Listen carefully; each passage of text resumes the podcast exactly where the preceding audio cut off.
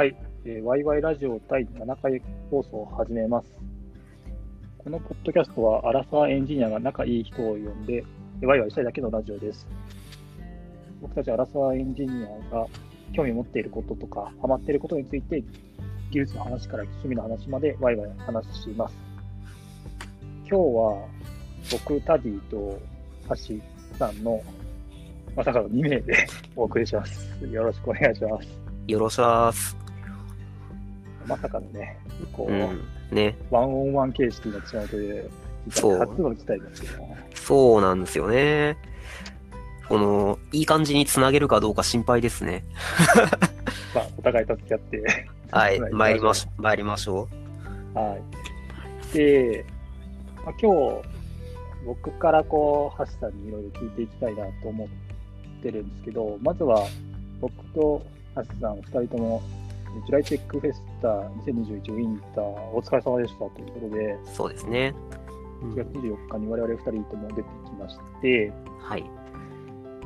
で、まあ、ちょっと簡単に話した内容とか話せたらなと思うんですけど、うんうん。僕の方は、今自社でやってる AWS のマルチアカウント運用を始めたきっかけ、課題とか、まあ、始めてみたけど、こういうとこが、えーまた改善点とかあるよみたいな話とかしてきたんですけど、ハッシーさんはどんな話したんですか？はい。そうですね。まあ私は、あの、VS コードのリモートデベロップメントっていうシリーズが、まああるんですけど、それがすごくいいぜっていう話をしてたんですよね。あ、まあもうちょっと突っ込んで言うと、リモートなん、リモートなんとかっていうシリーズにいくつかあって、SSH とコンテナっていうのが、まあ今あると思うんですよね。うんまあ、いずれもその、ローカルじゃなくて、うん、ローカル環境じゃないところで開発できるっていう、まあ素晴らしいものなんですけど、それをコンテナ使うとなんか便快適だよっていう話を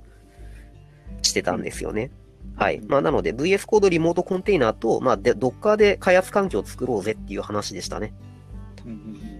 はい。うん July Tech、うんあどう？ごめんなさい。はい。あのーそう、 July Tech Festa ね。そう、なんか、私最近このイベントの存在を知ったんですけど、そう、 July、July なのに1月やるんだ、みたいな。なんかこれ、あれなんですよね。本番が、やべ、え、ジュライって、えっと、7月、7月ですよね。うん。7月の、な、なんだろう、これ。そのスピンオフみたいな感じなんですかね。多分、習慣としてはそんな感じだと思います。うんうん。なんか、こう、エンジニアのっていう風に銘打ってるんで、なんか、自分のタイトルこれでよか、なんか、出てよかったのかなってちょっと思ったりもしたんですけど。確かそういう、そういうイベントなんですよね、確かあれって。まあ、確かになんかインフラエンジニアみたいなのは、うん確かに枠組み的にはあるイメージありますけど。まあでも、うんアプリ系の話してる人他にもいらっしゃったし、まああと、うん今年のなん、今回のこのテーマが、えー、何でしたっけ？あなたの推しテクを、みたいな、そうそうそうですね。推しテクを教えてください、みたいな、テーマだったから、まあ、うん。アクセプトされたし、喋れ、喋ればええわと思って、喋ってきたみたいな。結構そう、ガチな人たちがたくさんいらっしゃいましたよね、その推しテクっていうだけあって。そうですね。やっぱ長年、やっぱメンテナーしてる人とか、うんうん。OSS にコミットしてる人とか、まあ、いらっしゃって。はい。そう、とんでもない方々がたくさんいましたよね。なんか、ちょっと、私ここに紛れ込んでいいのかみたいな。逆にラッキーぐらいに思って、確かに。自分も参加してましたね。そうですね。まあ、一緒、そういう一緒に並べることは光栄でしたけど。うんそうなんですよね。うん。で、まあ、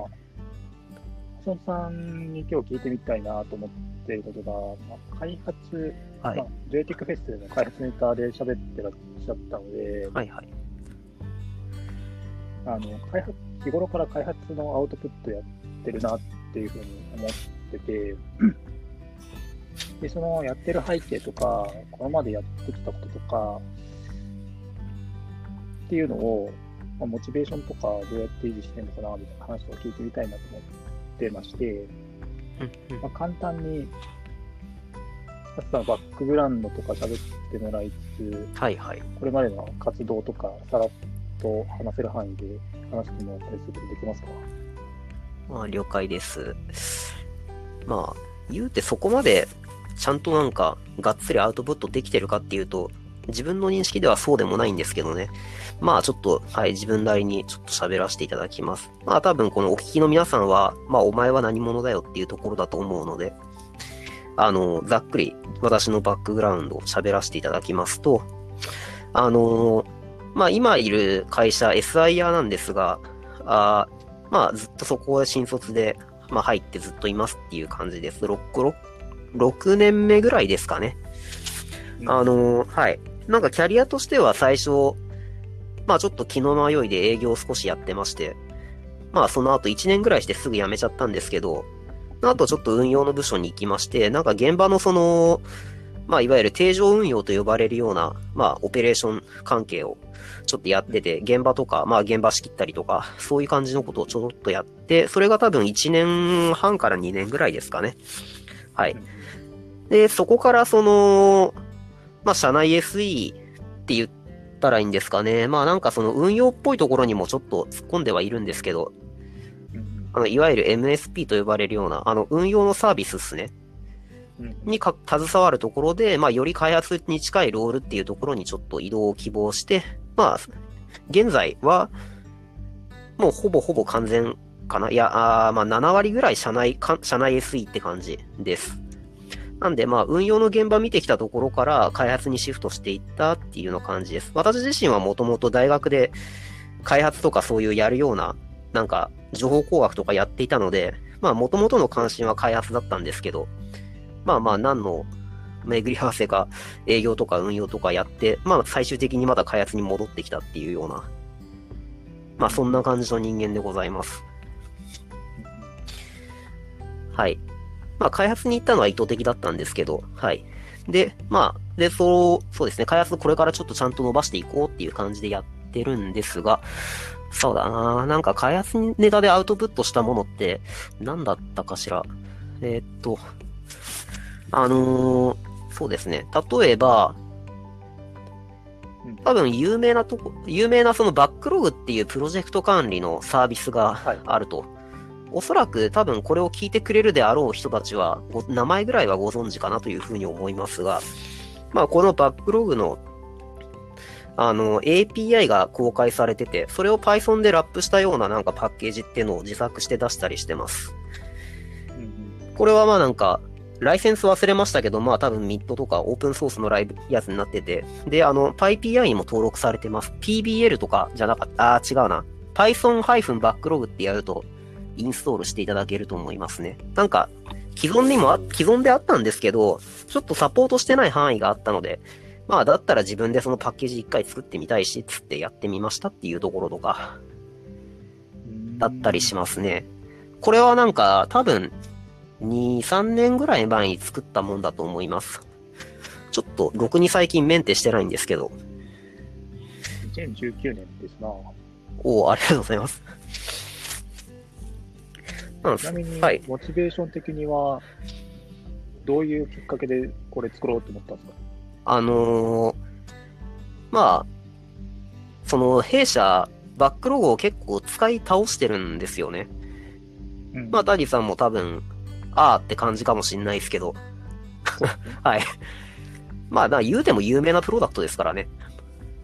はい。あのーまあ、私はちょっとそのあんまり関関与はしてないけど、うちの本業である SI のプロ、その事業。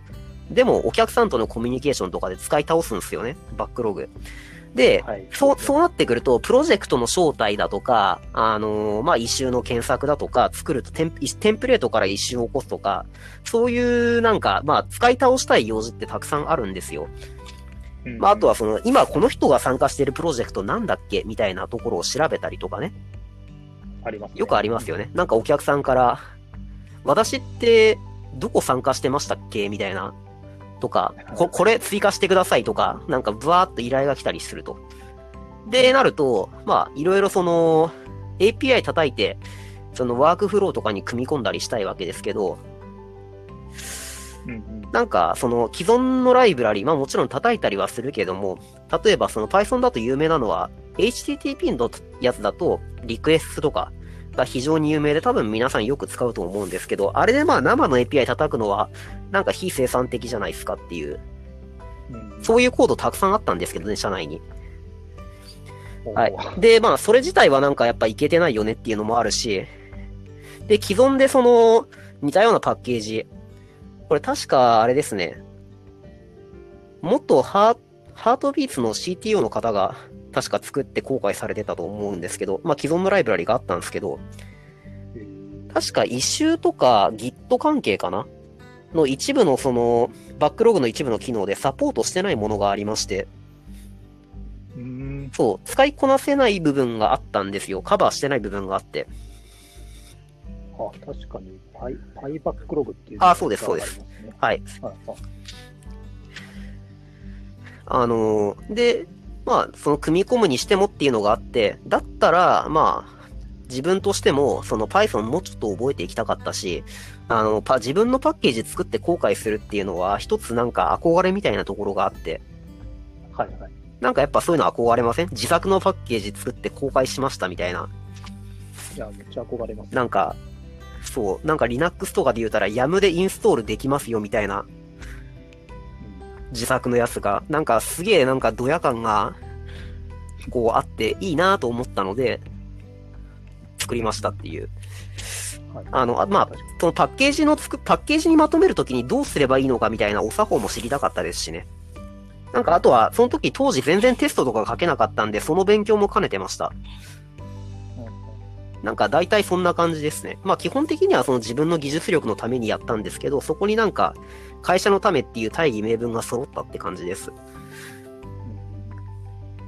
まあ、なんか捉え方というか解釈の仕方次第ですよね。うんうん。他には何かありますか？あのーまあ、大した仕事じゃないんですけど、割と最近やってたのが、あの、 Serverless Framework という、なんか API ゲートウェイとかラムダファンクションとかのデプロイによくお世話になる、まあ、オープンソースのデプロイツールがはいあるんですが、それのプラグインにちょっとコミットさせていただいたっていうのがありますね。あのー Serverless Framework で、あの、AWS の Step Functionsを扱うときって、あの、 Serverless、Server、えー Serverless Step Functions という名前のプラグインを使うことが割と、まあ多分多いと思うんですね。でうんコミットしたさせてもらったのはそれですね。あのー確か去年のまあ秋ぐらいに、えー、まあ待望のステップファンクションズで X レイがサポートされたっていうはいはいはい。アップデートがあったんですよ。めちゃくちゃ待ってましたって感じだったんですよね。それが。これまでって、その Step Functions で繋がれた Lambda Function って個別でしか見れなかったんで、なんかトレーシングする旨味がなかったんですよ。ずっと欲しいなと思ってたんですよね。うんうんで、出たと。うんうんで、まあ、やったらば、そのプラグインいつも自分が使ってて、まあ、買っても知ってるし、そのオープンソースに貢献するっていうことは、なんかまあ、当時、去年の時点ではすでに結構関心として高まっていたので、自分の中でも。ネタとしてもすごくちょうどいいんじゃないかと思いまして。なんかまあ、巡り合わせですね、これは。その、やってることって結局、そのサーバーレスフレームワークの YAML の文法をなんかプラグインが拡張していて、そこのなんかオプションを1個追加するっていうことに過ぎなくて、やること自体は。だからそんなになんか難しくはないんですよね。はいサーバーレスフレームワークのプラグインの作り方とか、そういうお作法的なところをある程度押さえておけば、割とすぐできるんですよ。だから結構なんか簡単だったんですよね。まあ、そういう、なんか割とできそうだなと思えた、思える課題で、かつなんか自分が普段から接点あるようなところだったっていうのがあって、じゃあこれはやるしかないと。そんな、そんな感じですね。多分その、バージョン2.29とか、バージョン、まあまあ忘れましたけど、とかでなんかその、そういう X-ray サポートみたいなのがあると思いますし、リードミーとか見ていただければ、ああ、なるほどねっていうのがわかると思います。うんなん。か、そんなもんですね。最近は、てか、一番最近だとね、まあ、まだで成果出してないですけど、ポストグレスにちょっとから、一丁編みしたいなと思ってて、なんかツイッターではいつぶやいてましたね。はい。まあ、なんなら今日もつぶやいてましたけど、あのーはい。なんかポストグレスのコミッターの方が、その、オープンソースに貢献してみたい方は、この入門しやすいパッチ、ちょっと選んでみたんで見てみてくださいっつってツイツイートしてて、はいはいはい。めっちゃこれ興味あるなと思って、ちょっとソース、とりあえずソースコードだけ読もうっていう風になってて、今ちょっとキャッチアップしてるって感じです。でき、できたらちょっとなんかその、はい。どっかの一周に噛みたいなと思ってますね。あのなんかそういう活動をしてくれる人、本当ありがたいなって思ってまして、なんか自分も関われちゃうんですけど、Kubernetes の翻訳プロジェクトとかでもおー日本語翻訳してほしいやつとかで流してくれてる人とかいて、こうそういう OSS に絡める機会って、なんかコードだけじゃないところでもあったりする。ところがあって、こう関わりたい人からすると、すごいありがたい機会をもらえてるなって感じはします。いいですね、Kubernetes。私もそっちちょっと興味あるんですよね。おさ、専用の Slack 入ると、はい情報とか流れてきます。おーやっぱコミュニティありますもんね。なんかその最近だと勉強会でなんか Kubernetes インターナルみたいなのが確かありますやん。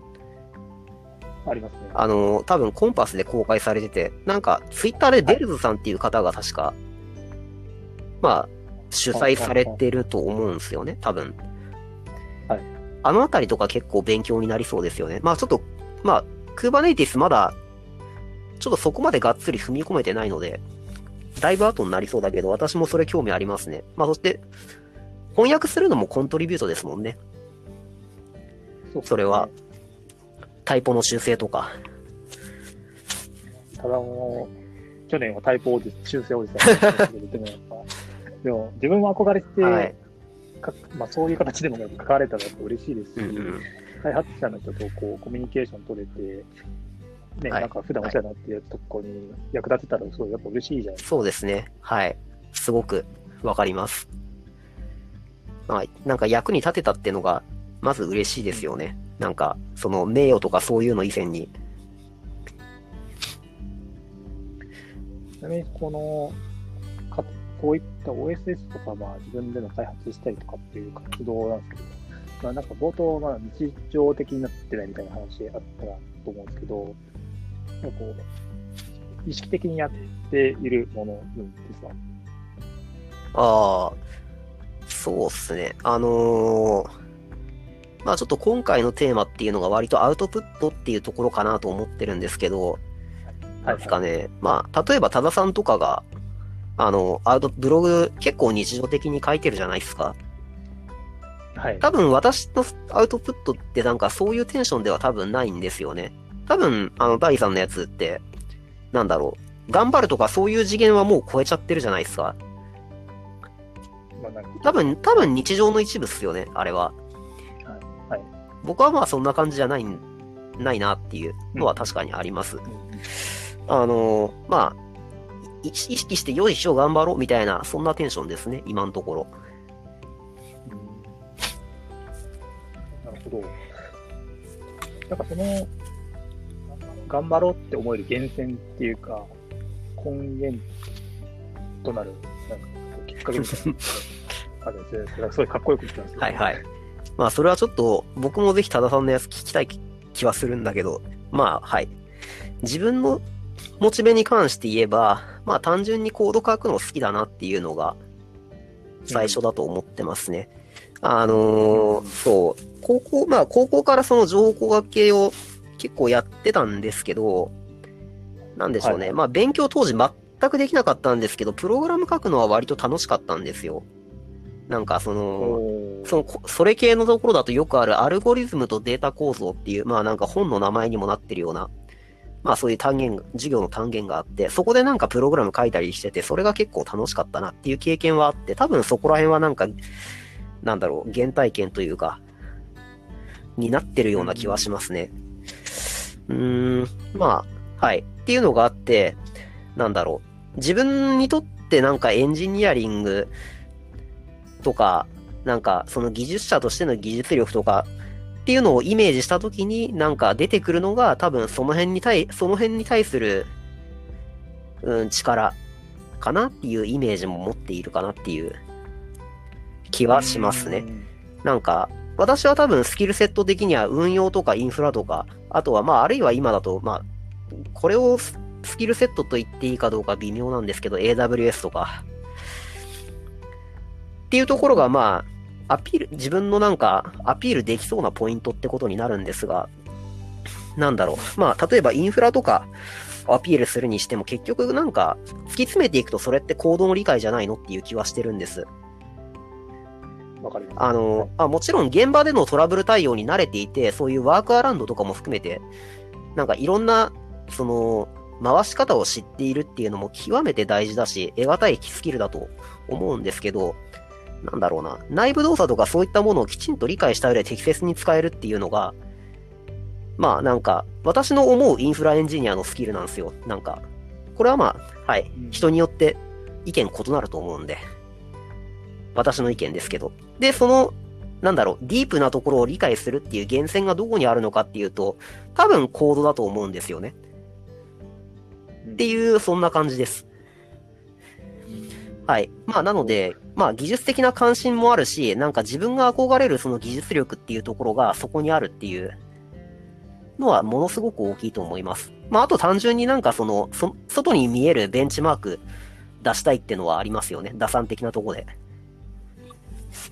なんか、その社内でいくらなんかやってもっていうとすごく、まあ、失礼な言い方になっちゃうけど、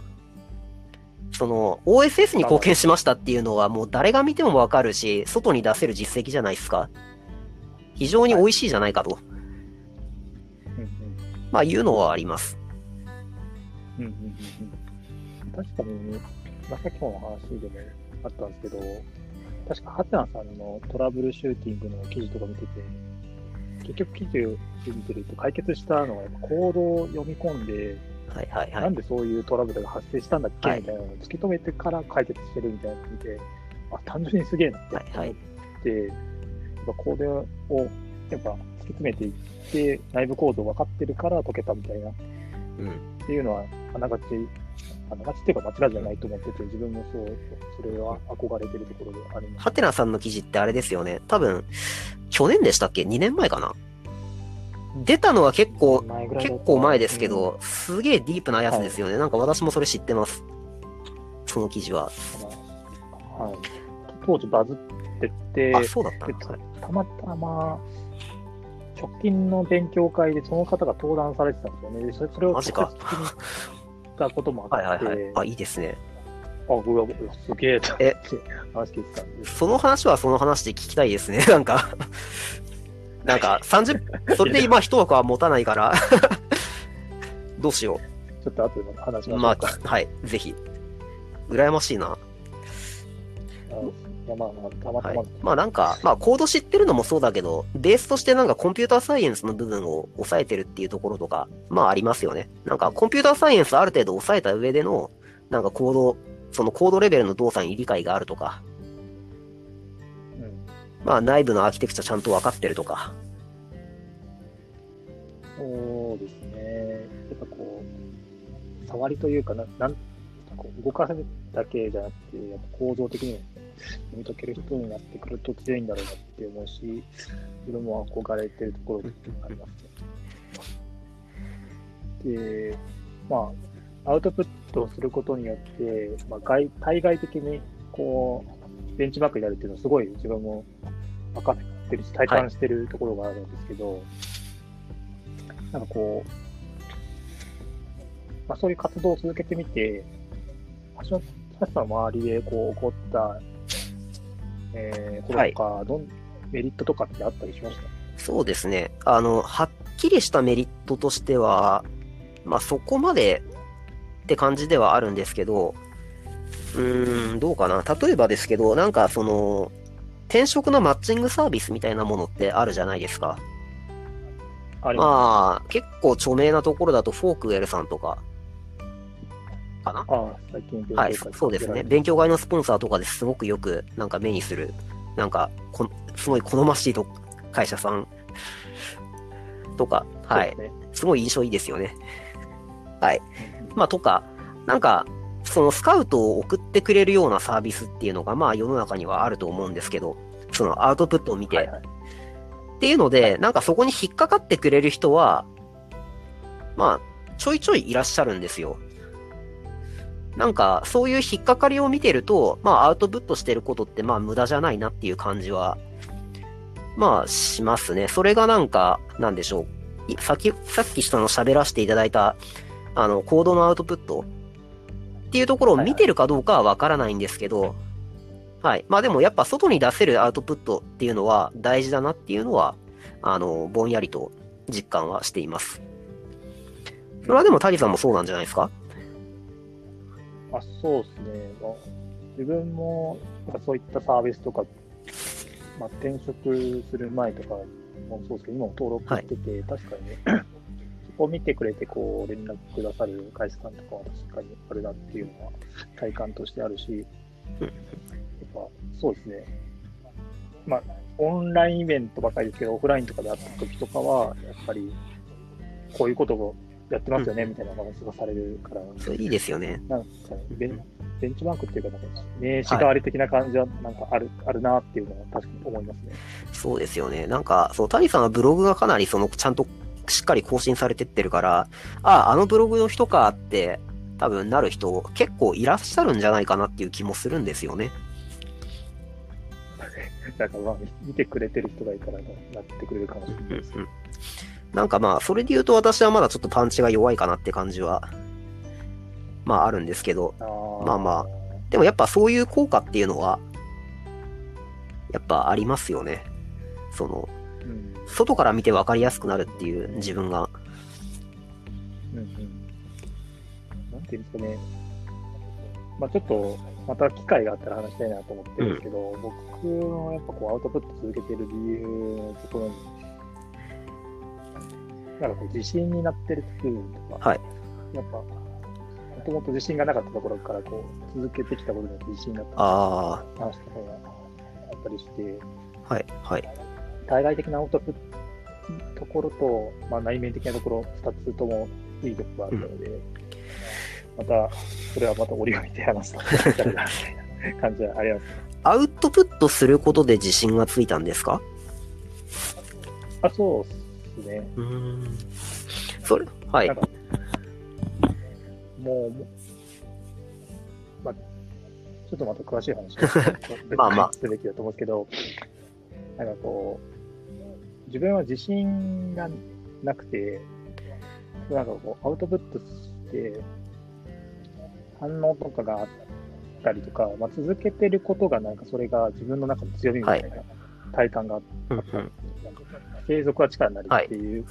言葉があるのに、なんかそれを続けることが自分にとってのなんか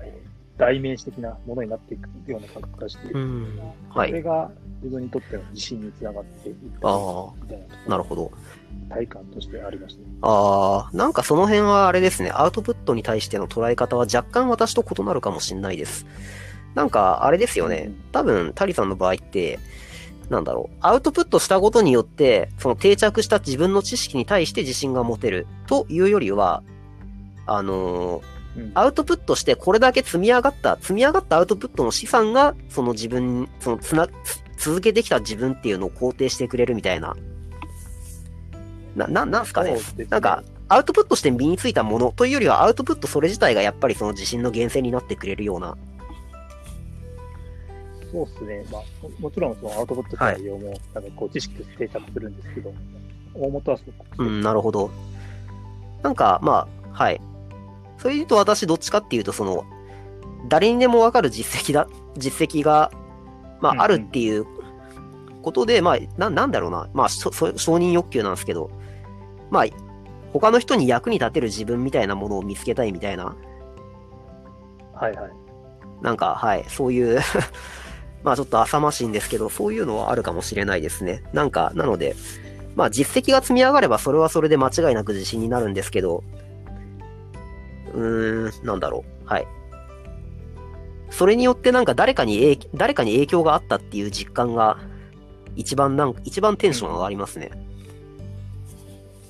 でもやっぱ厳選というかこう、ソフトウェアの活動ってやっぱ誰かの役に立ちたいっていうのが、すごいシンプルな目的だったりするんじゃないかなって、こう、思ったりする部分があって、なので、その活動は、活動というか目的というか、ただ正しいというか、納得する部分は自分はあって、はいはいいいなって思ってます。うんまあ多分、なんでしょう。どこに引っかかるかはそれぞれかもしらんけど、はい。ね。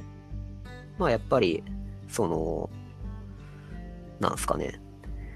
まあよりその、大きな、多くの人に影響を与えられるようなアウトプットは積み重ねていきたいなという感じはありますよね。まあなんか、ちょっとあと自分の、まあ自分の好きも突き詰めたいしっていう。うんうんうんまあ、こう、やっぱ自立元的にやっぱ活動を続けていくこと自体が、うん。自分の未来を作ることになるでしょうし、そうやって対外的に見てもらえる人も増えていくだろうし、続けていくことが大事。そうっすね。そう、続けるっていうのね、苦手なんですよね。とっても。本当苦手なんですよね。なんかねなんか私は自分のアウトプットとしてなんか、自信持って外に言えるやつは、みんななんか巡り合わせだったんで、そのタイミングとか。はい。はいはい。そのタイミングと自分の需要が重なりましたみたいな感じだったんですよ。いや、でも、なんかそういうのも、運の実力のうちじゃないですか。そういう巡り合わせっていう。はいはい。まと自あ、あの、分ははい。勝手にポジティブにまあ、あのー 多分あん、まあ、一応アンテナ持ち続けたおかげだろうなっていうのは思いますけど、はい。それは、あそれはそうだと思います。まあなんか、なので、なんだろう、継続っていうところではもう全然私まだそのメソッドみたいなものを見つけてないですし、そこはそれでなんかちょっと多田さんの話も聞きたいところではありますけど、まあ多分そ、はい、じゃあ、あれですね、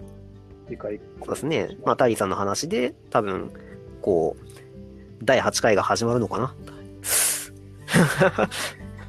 かもしれない。そうですよね。ちょっと使えるネタをこすっていかないとね。いや、すいません。純粋に聞きたいです、それ。どうして継続できるんですかっつって。はい。はい。回は、あちょ他に話したい人がなければ、私の話するような。そうですね。ちょっと。まあ、ネタ詰まり多分まだないと思うです。ないと思うんですけど。あれですね。うん。出会ったらしいけど。思わし、なんか、はい。ぜひ私としてはそれ聞きたいですね。はい。じゃあ、いい感じの時間になったので、今日の放送は以上そうですね。はい。じゃあ、第7回の放送は以上にします。ありがとうございました。どうもありがとうございました。